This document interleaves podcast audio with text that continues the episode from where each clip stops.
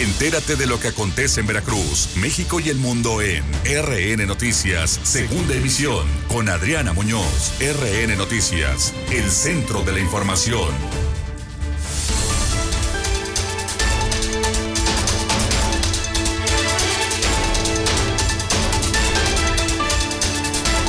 de la tarde con cuatro minutos, es martes 4 de mayo, lo saluda Adriana Muñoz Cabrera y esta es la información en la segunda emisión de RN Noticias. Pide a Claudio Sheinbaum no especular sobre origen del accidente en la línea 12 del metro hasta que haya un resultado del peritaje. Van 24 muertos. El niño Brandon Giovanni, de 12 años, aún sigue sin aparecer. Exigen familiares respuestas al gobierno capitalino.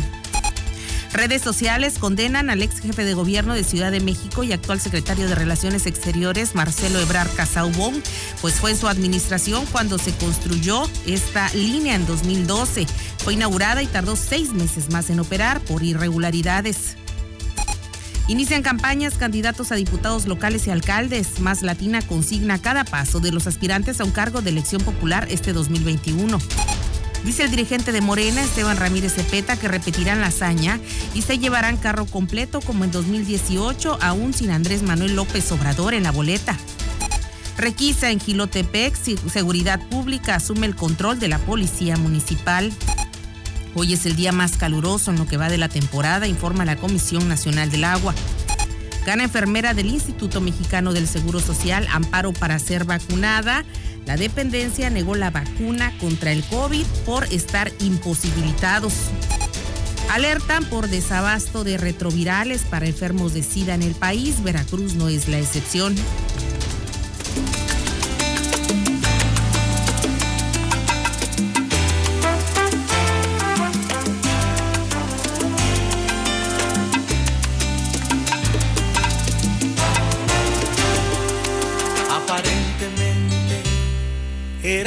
Feliz que yo no me atrevía ni a pensarte. Muchos me dijeron.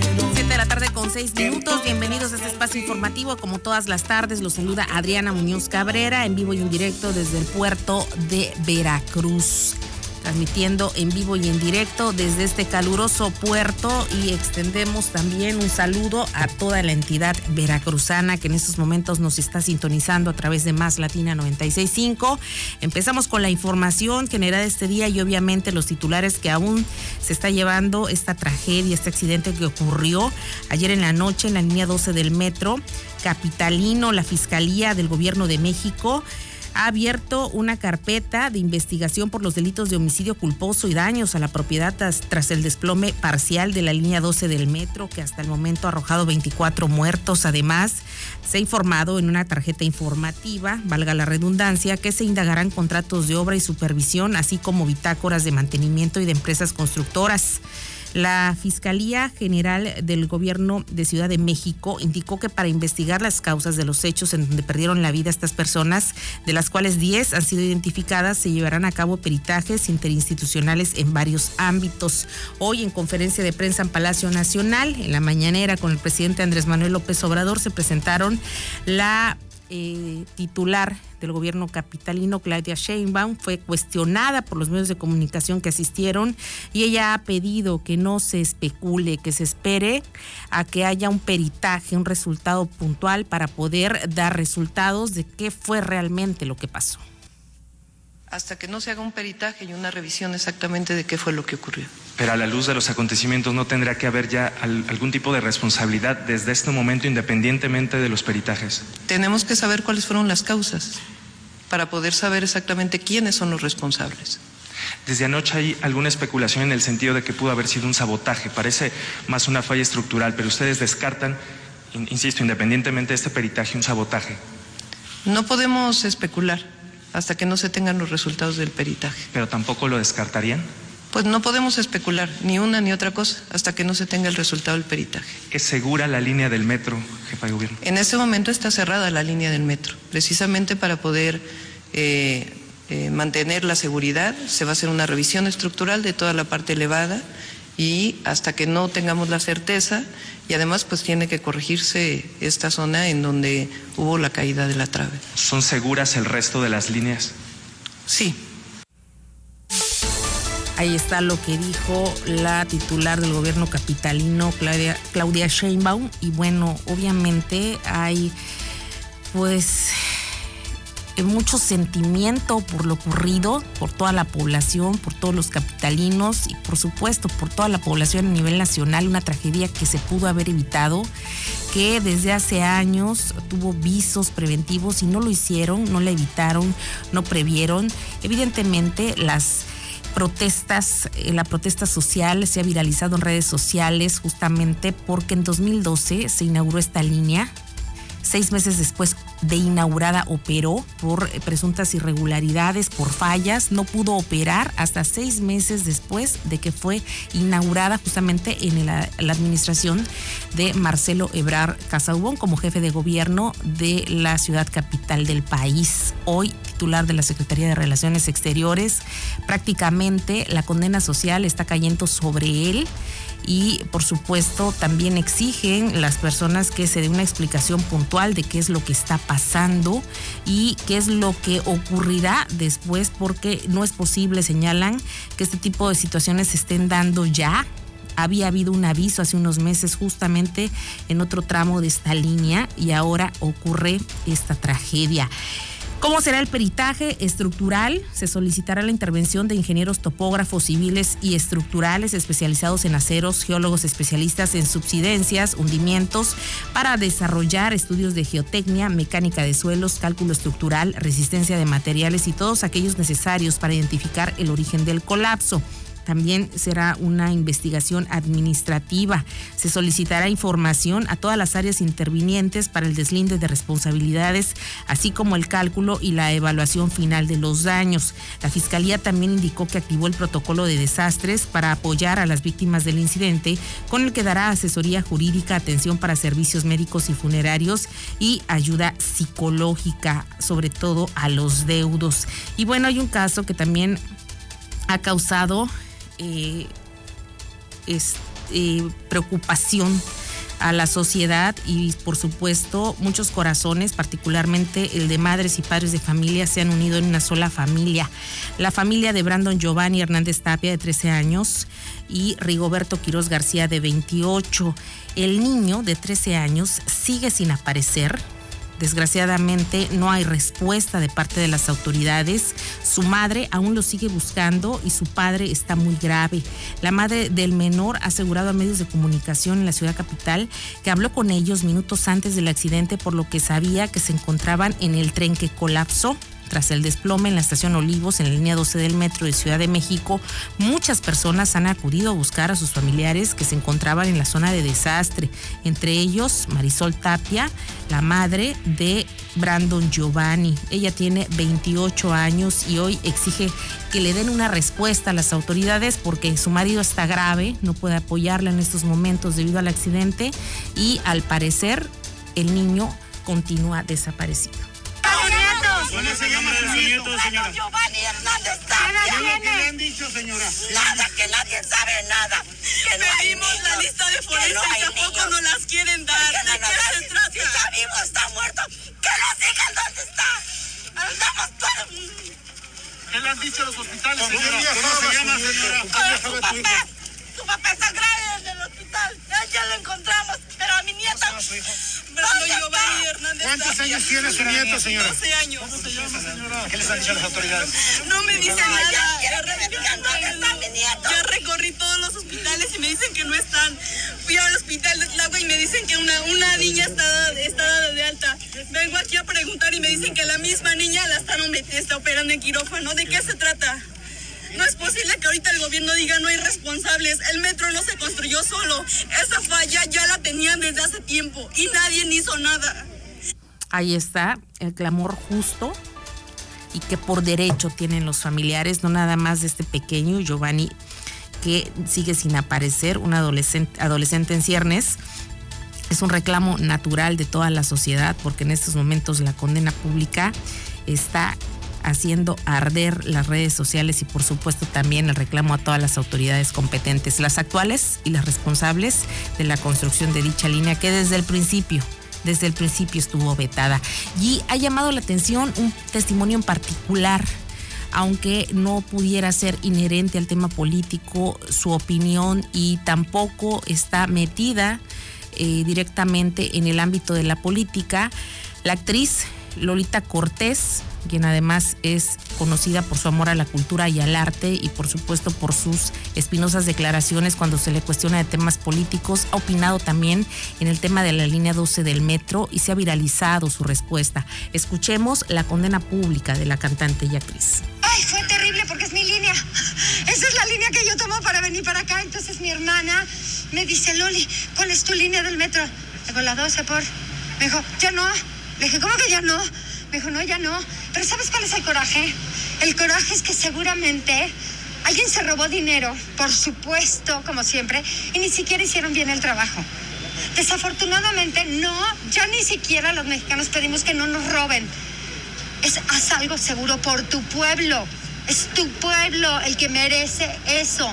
¿Quién maldita sea se robó el dinero e hizo eso mal? Porque eso está mal hecho, mi amor. Por eso estamos como estamos. Este país está siendo secuestrado. Ese es un problema enorme. Lo que sucedió ayer es que no tenía por qué haber sucedido. O sea, ni un terremoto lo tiró. Eso está mal hecho. Pero ese es de un ratero, no de uno, de varios rateros que desafortunadamente están en un poder que nos están quitando la vida. Ahí está lo que opina. Molesta a la sociedad en general. Todos los estratos de la sociedad condenan esta situación. Los trabajos continúan. Las listas de desaparecidos, de heridos, aún no se completan, o al menos oficialmente no han dado una cifra ya real del total de las personas que resultaron afectadas. Por supuesto, los familiares están preocupados. No hayan respuesta de parte de los responsables. Nadie sale a darles directamente la cara los mandan a todos los hospitales, que mire que Ciudad de México es la ciudad más grande del mundo y hasta la fecha no les pueden decir si sus hijos, si sus esposos, si sus esposas, si sus amigos están o no muertos o están heridos y en qué nosocomio los están atendiendo. Una verdadera vergüenza esta situación. 7 con 16, vamos un corte y regresamos.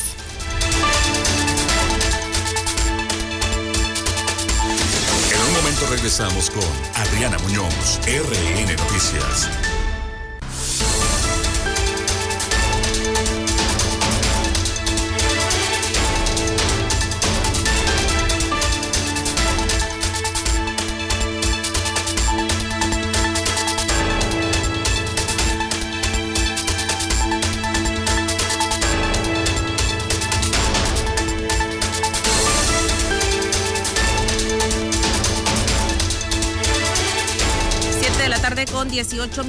Regresamos al centro de la información, la segunda emisión de RN Noticias. Y bueno, asegura el dirigente de Morena, el, el delegado estatal de este partido en funciones de dirigente, Esteban Ramírez Cepeta, que en este proceso electoral repetirán la hazaña y se llevarán carro completo como en 2018, aún sin Andrés Manuel López Obrador en la boleta.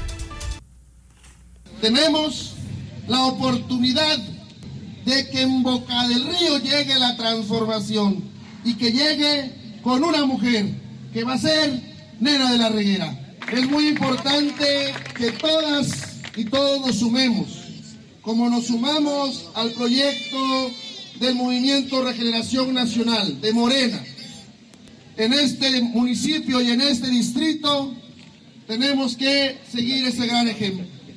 Y lo vamos a conseguir porque vamos a seguir transformando Veracruz y vamos a empezar a transformar Boca del Río. 7 de la tarde con 20 minutos y bueno, hoy iniciaron las campañas a diputados locales y aspirantes a presidentes municipales en toda la entidad, todos los partidos políticos. Es esto ya una fiesta electoral de los partidos, una verdadera romería política porque están disfrutando sus campañas en este primer día. Han conjuntado ya el primer mes de proselitismo político que arrancaron los aspirantes a diputados federales y bueno, esta es prácticamente la segunda parte, todo el mes de mayo. Estarán ustedes viendo banderas de todos los colores en los cruceros, en colonias, fraccionamientos, en todas las eh, ciudades y de los 212 municipios. Víctor Pineda, tienes parte del reporte del arranque. Muy buena tarde. Muy buena tarde, Adriana, amigos y amigas de la segunda emisión de Noticias 96.5. Así es, Esta mañana Oscar Lara arrancó su campaña rumbo a la alcaldía de Veracruz por Movimiento Ciudadano en la colonia Los Caminos, eh, donde reafirmó su compromiso de devolverle la competitividad a Veracruz Puerto. En ese sentido, Oscar Agustín Lara Hernández dijo que esto será posible mejorando la infraestructura del municipio y regularizando sus colonias y fraccionamientos, mejorando el servicio de agua potable y creando oportunidades de empleo para los ciudadanos. El abanderado de Movimiento Ciudadano eh, caminó por la colonia Los Caminos tocando las puertas de los ciudadanos para hacer llegar sus propuestas. Escuchemos. Así es, hoy, como todos saben, hoy es el arranque de, del proceso electoral. Hoy, es el, el arranque del, del, proceso electoral y bueno, nosotros, Movimiento Ciudadano, preparadísimos, con unos excelentes perfiles para la Diputación Federal, para la Diputación Local y con un servidor a la Alcaldía de Veracruz. Muy contentos, muy motivados, con muchas propuestas, vamos a caminar, vamos a hacer una campaña muy alegre, eh, con involucrando a la sociedad, este, y seguramente se, se verá reflejado con un excelente resultado el próximo 6 de junio. Un periodo corto para hacer campaña y además está la contingencia de la pandemia, ¿no? ¿Cómo atender esa situación? Vamos a ser muy cuidadosos, vamos a cuidar los protocolos de, de, de salud.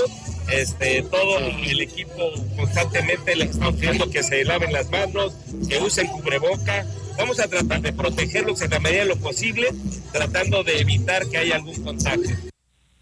Bien, ahí está lo que dijo esta mañana Oscar Lara Hernández, que es candidato a la presidencia municipal de Veracruz, Puerto por Movimiento Ciudadano. ¿Qué más nos tienes, Víctor?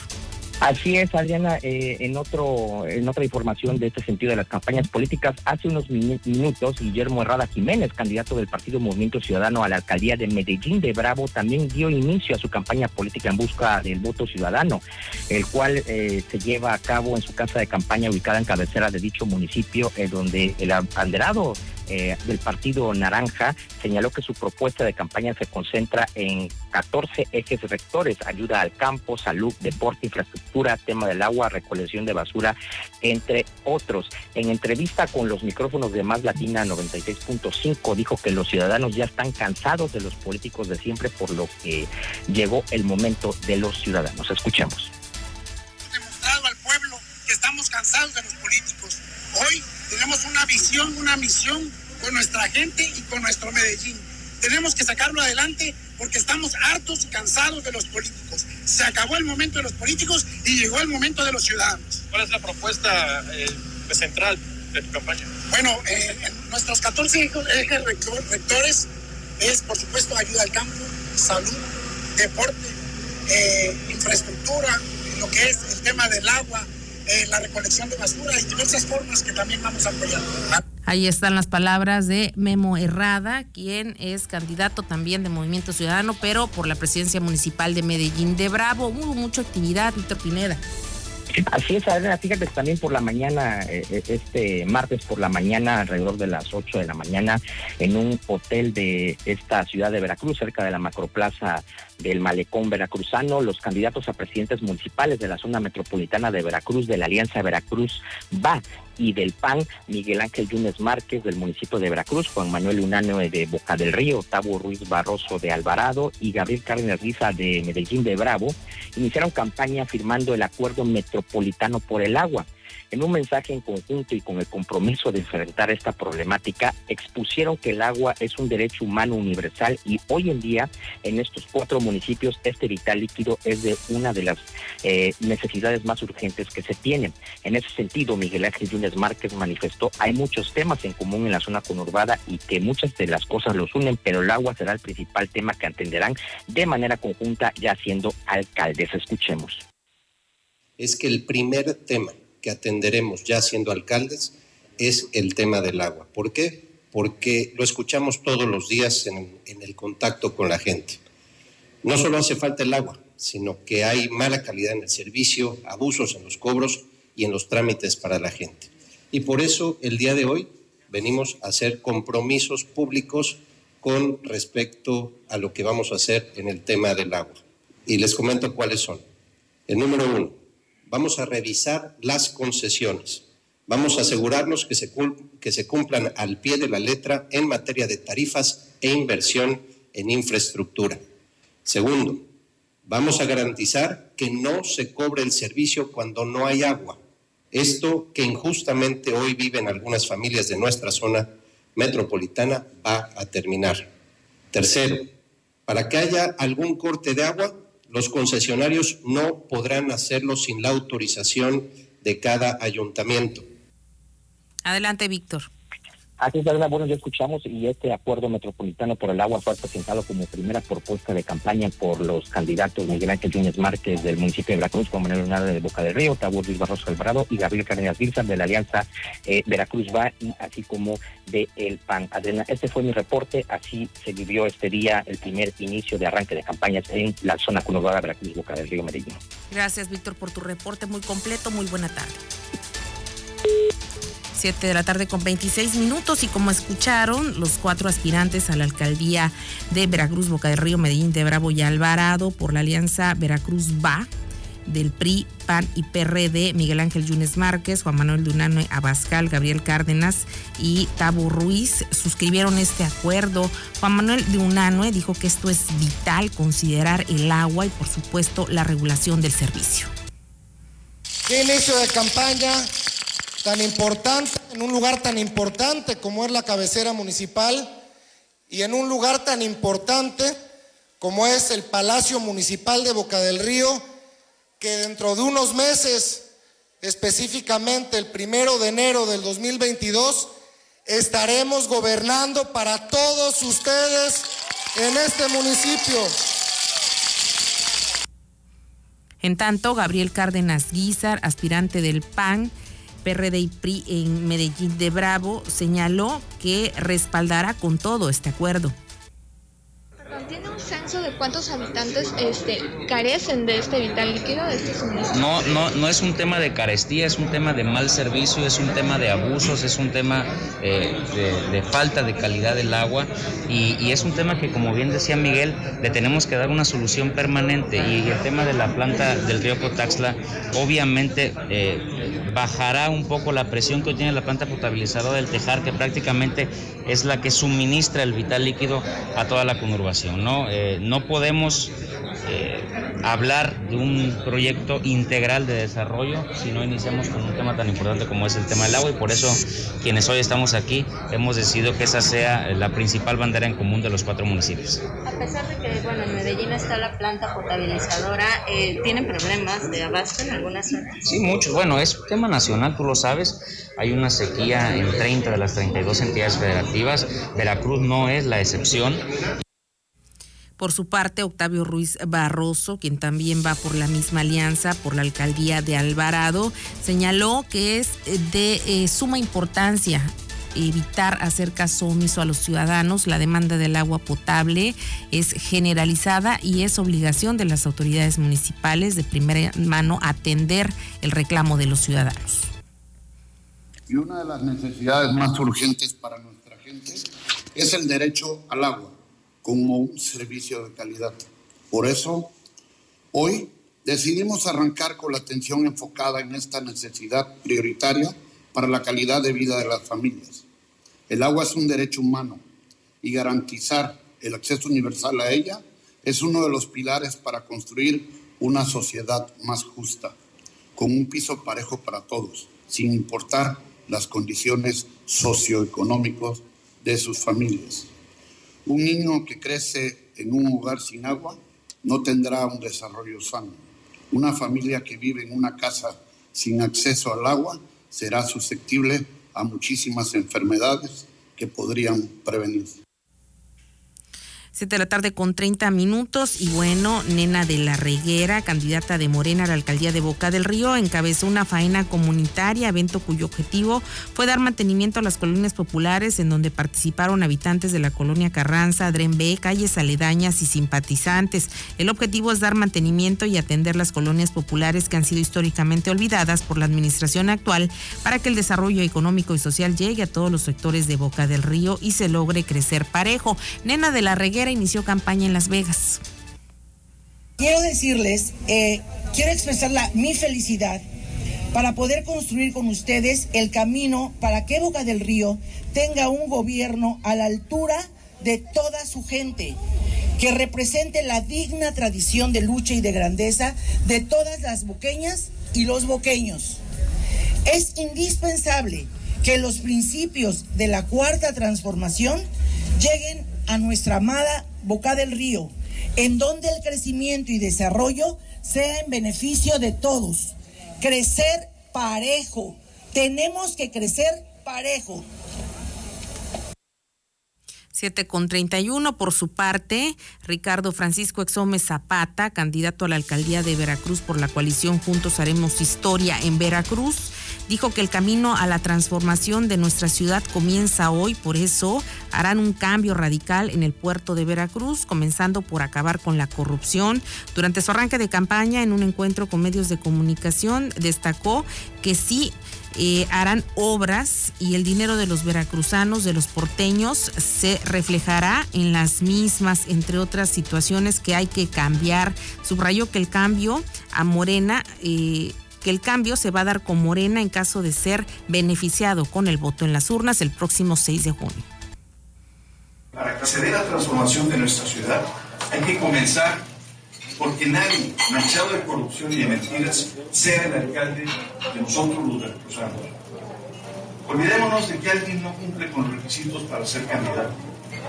Hoy les lanzo el reto a todos los contendientes, en especial a los de dudosa reputación, que le expliquen a los veracruzanos de dónde han obtenido sus grandes fortunas que hoy enseñan. Bueno, sé que podrán explicarlo, pero que demuestren que son fortunas obtenidas legalmente, sin utilizar prestanombres a primas o amigos cómplices. También arrancó campañas, la candidata de la coalición PAN-PRI-PRD, Carolina Gudiño, a la Diputación Local por el Distrito 14 de Veracruz Puerto. Amiga y amigo veracruzano, tú me conoces, soy Carolina Gudiño. Nuestro estado vive momentos muy difíciles por ello es importante trabajar y participar de forma activa. Desde el Congreso local, legislando y aprobando presupuestos que vayan acorde a las necesidades reales de la población. No dejemos que la inexperiencia y las ocurrencias lleven a nuestro Estado a la deriva. Este 6 de junio, vota por las candidatas y candidatos del PAN, PRI y PRD en esta importante alianza. Por Veracruz, va. 7 con 33 y arropada por su planilla arrancó su campaña Katia Ortiz Pérez, candidata a la alcaldía de Boca del Río por el Partido Revolucionario Institucional. La joven empresaria, feminista y amante de los animales afirmó que trabajando se podrá lograr consolidar un Boca del Río donde no existirán dos caras de las monedas. Una oportunidad que se me ha dado y creo que esta es mi deber y obligación eh, pues representarlos y darles la misma oportunidad que a mí me han dado, ¿no? Las propuestas prácticamente son propuestas mías, les invito a que la conozcan, son propuestas de interés actual, de problemas sociales que tenemos ahorita y que estamos viviendo y que creo que muchos de, nosotros no alzamos la voz por alguna u otra manera. Entonces prácticamente creo que esta es una oportunidad para hacer las cosas bien y una campaña diferente donde se tienen que hacer las cosas como se deben. Eh, mencionabas también el tema de ya no más despensas o las campañas. el referéndum a, más que nada, no es una campaña tradicional como la que hemos vivido antes, porque creo que los tiempos ya no son los de antes. Entonces ya no necesitamos hacer lo mismo. 7 con 34 y finalmente Ángel de Chan Falcón, candidato a la presidencia municipal de Boca del Río por el partido Movimiento Ciudadano, aseguró que los boqueños están siendo participativos ante la campaña y tienen un recuerdo positivo de su gestión como exalcalde cuando se logró pavimentar la mayoría de las colonias. Esta mañana realizó la entrega de propuestas a los automovilistas en el crucero de Ejército Mexicano y Graciano Sánchez. ¿Por qué Ángel de Champs decide participar de nuevo? Bueno, la verdad es que he visto las necesidades y esa falta de, sensibilidad del gobierno con los ciudadanos. Se ha perdido eh, ese contacto que teníamos antes, que era muy constante y muy fluido, y hoy se ha perdido totalmente. Y esa, esa separación de gobierno y ciudadano, la verdad que este, eh, provoca demasiadas carencias y esas son las que venimos nosotros a, tratar de, cambiar y enseñarles a los que están que hay otra manera de hacer las cosas. Ya lo hicimos una vez y sin ninguna duda vamos a repetir, pero además con creces. Traemos mucha experiencia y muchas eh, ideas que queremos este, poner en práctica para las soluciones de los problemas que realmente son graves y muy necesarios de cambiar de inmediato.